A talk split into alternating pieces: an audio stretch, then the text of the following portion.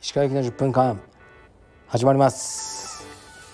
このチャンネルでは日本最大級のブラジリアン柔術ネットワークカルペディエム代表の石川祐希が日々考えていることをお話します。はい皆さんこんにちは。いかがお過ごしでしょうか。本日は、えー、10月の8日日曜日となっております。日本は今全日本選手権になってますね。結果の方を少しだけ聞いたりしました。皆さん頑張ってます。で僕もバンコクで頑張ってます。昨日の夜はえー、っとカルペディウムのバンコクのオーナーさんとご飯を食べに行きました。すごく美味しいイタリアンでしたね。でまあワインとかも飲んだんですがこれも美味しくて僕は白しか飲めないんですが美味しかったんですけどお会計がね1万5,000バーツぐらいでしたね。これはね高いですよ。6万円ぐらいじゃないですか日本円で。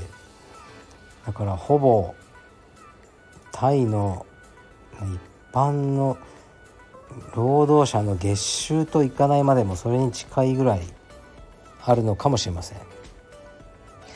うん2万バーツぐらいなのかな月収。まあねあのそういう感じらしいですね。だからすごく高かったんですけど外国人向けのお店っていうのはこういう価格にもうなっちゃうんですねタイも。うん。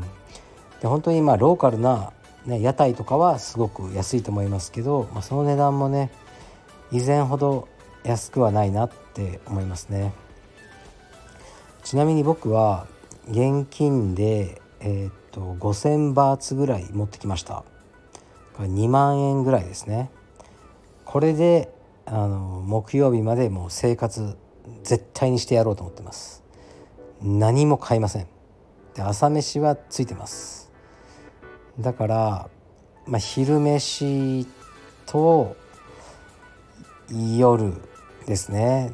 でもなんかご招待いただけることが多そうなんで夜とかは。なんとかこの何？5,000バーツ。2万円ほどを守り抜いて日本に帰りたい。できればもう全部どっかで使い切ってですね。余った分はもうなんか募金箱みたいなのに叩き込んで帰りたい。ゼロにして帰ろうと思ってます。で昨日はすぐ寝ました。もの帰宅して帰宅じゃないやホテルに戻って。でなんかねめっちゃぐっすり寝ちゃいましたね。疲れてたのかぐっすり寝て朝起きました。で今日の朝はバンコク道場のインストラクターであるラファエルと朝飯を食べながらいろいろ話をしましたね。まあ最初はね本当に大変ですよね道場って。うん。本当に大変なので、まあ、彼もね結構苦しんでいるかと思いますがまあ頑張れとこの道場を盛り上げれば絶対君の人生にいいことあるよっていうふうに言ってまあ話をしましたね最初のうちは本当道場ってね頑張っても頑張っても人が増えないんですよね。でうーん本当ねあの池の中に石を投げ込んでるような感じでしたね。こう宣伝とかしてもただチャポンって音がして沈んでいくっていうかねそういう石が何も返ってこないこっちに。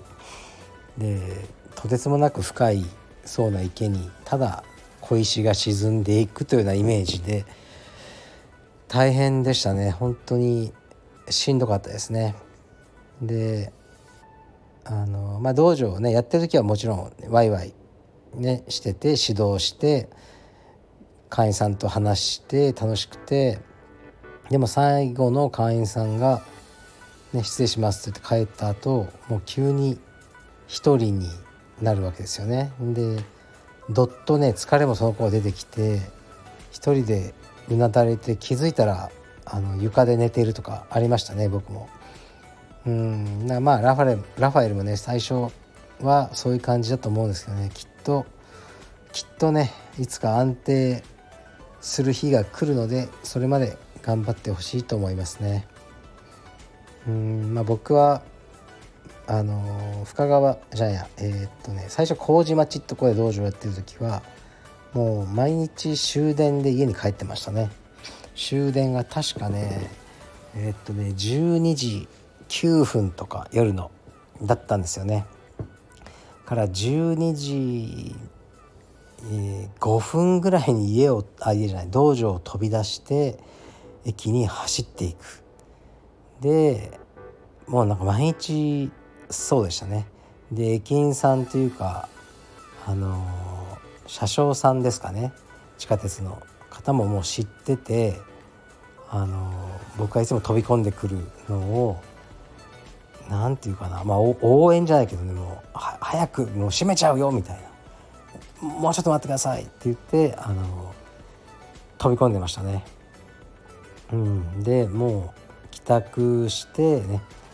するとまあ子供たちはもう寝てる、ね、子供は寝てるし会うこともなくもう飯を食べてもう風呂に入ったら寝るだけですよね。で起きたらまたすぐに道場へ。そういう生活でしたね。みんなそうだと思いますね。道場の最初っていうのは。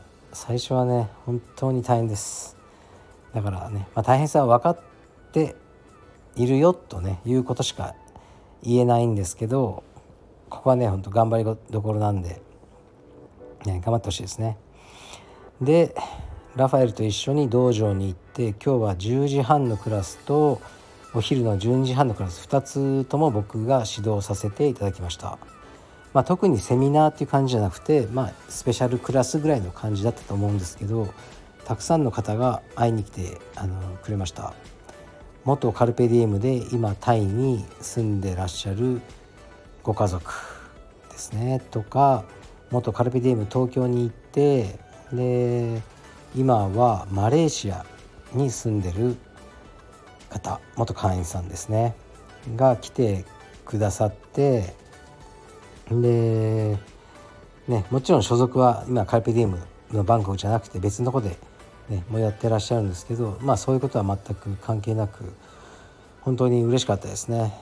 で他にもねずっとあのまあ会いたいなと思ってた、ね、タイの柔術家の人が練習に来てくれたりいろいろです。あの本当にありがとうございました。結構ね長い時間運転したりして来てくれた方も多かったしマレーシアの彼に関しては飛行機で来たんですかね。いや本当にね申し訳ないです。ありがとうございます。でまあ技はねいつも通りのあの僕がまあよくやっている技っていうのをお教えしましたね。でその後にスパーリングも数本だけやらせていただきました。タイの女性とスパーしたんですけどすんごい強かったですね。すっごい強かったです。青帯だったけどえこれ青帯でこんな強いのっていうぐらい強い女性もいました。で僕は道場終わって少し皆さんとおしゃべりなどして歩いてホテルに帰ってきました。歩くとね15分ぐらいなんですよね。だからすごくあの良い立地のところにホテルがあって助かりますね。大きな通りをあのね15分歩けば着くのでこれだとね全然あのタクシーとかいらないんでいいですね。で僕は今から少しオンラインストアの仕事などをしようと思いますね。柔術天国シリーズがついに発売になりました。で撮影の方はですね深川道場と深川道場の1階にある鉄工所ですね。であの撮影をしてきました。これもねなかなか面白いあの写真になっていると思いますので、ね、合わせてご覧いただければと思います。でなんだっけ。今日の夜はまたあの食事の予約予約っていうかね予定が入ってますね。ですから食事に行ってこようと思います。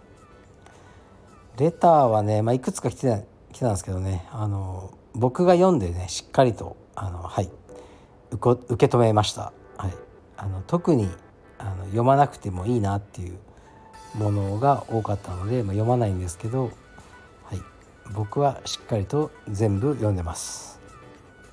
うん。まあたまにねちょっと変なレターも来ますけど変っていうかうんまあまあ明らかな、うん、誹謗誹謗中傷っていうのかなっていうのもまあ来るっちゃ来るんですけどうんなんすかね。もう何とも思わないですね僕は。何ともっていうかうん何とも思わないですね。いろんないろんな話を聞くわけですよやっぱり。いろんな人から。うん。いろんな話をね聞くんですけどね。僕はなんか何とも思わないですね。僕の家に火をつけられたら困りますね。そこまでは全部何とも思わなくなっちゃいましたね。まあこれは何だろうな。長い間道場をやっててやっぱ人前に出る仕事にあの慣れると、まあ、だんだんそういう心境になってきますね。まあでもそこで大事なのは本当の自分をあの守る場所が必要なんですよね。やっぱりあの僕ね得意じゃないんですよね今日もバンコクでいろんな方とお話ししてもちろんね写真撮ってください写真撮ってですけどねやっぱね苦手なんですよね。うーんなんか疲れるというかまあ恥ずかしい。というかまあ向いてないっていうの感じはいつもしてるんですよね。だからあのでももう仕事なんでねこれはやるしかないですね。明日は動画のインタビューもありますね。まこれもまあ本当にやりたくないですよね。実は。実は全くやりたくないんですけど、まあ、なんでやるかというと万国道場のためですね、うん、今始まったばかりの万国道場のことを、まあ、このインタビューでもね言えば多分少しは認識されると思うので、まあ、そういう意図があってやるんですけどうんでまあねこういう仕事とかまあいろいろねネットで何か言われたりとかはいろいろあるんですけどうん、でもそれでも自分を、まあ、僕としてはねブレずに保た保ててる健康な精神状態が保ててるっていうのはやっぱりね家族のおかげなんですよね。家族とあと一つは自分の趣味ですね趣味のあのおかげだと思いますね。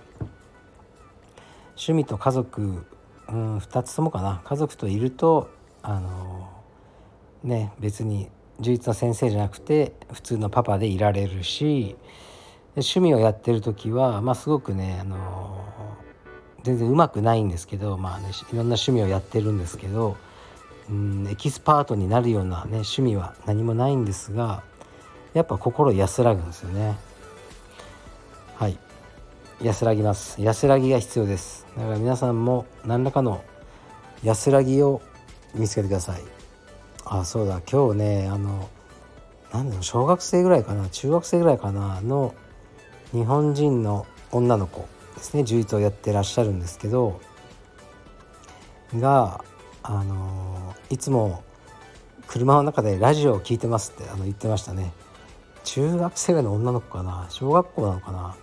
ちょっとねこれはあのお父様もね充実やってらっしゃる方なんでまずお父様が聞いてあの青少年のね育成にあの問題ないとね思える回だけお嬢さんに聞かせてあげてください。